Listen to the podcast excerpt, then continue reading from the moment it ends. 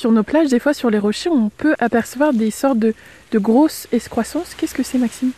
Alors oui, c'est des hermelles, ou plus exactement ce que vous voyez, c'est des récifs d'hermelles.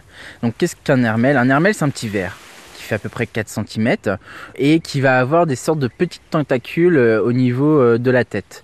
Euh, Celui-ci, quand il va s'implanter sur un rocher ou un coquillage, enfin voilà, il va construire un tube, un tube de sable qui va en fait il sécrète une colle et il va attraper des grains de sable qui est dans l'eau en suspension et les uns avec les autres il va les coller de manière à créer un tube. Ce tube peut faire à peu près 50 cm et comme ils sont des centaines, voire des milliers, voire des milliards à certains endroits, bah, ça crée des sortes de petites boules, des petites excroissances sur les rochers ou directement sur le sable.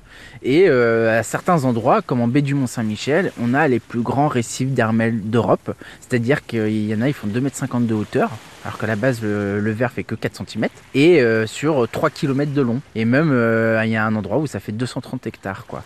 En fait, c'est les plus grandes constructions animales qui sont présents en baie du Mont-Saint-Michel. C'est incroyable, c'est le patrimoine naturel incroyable de la baie du Mont.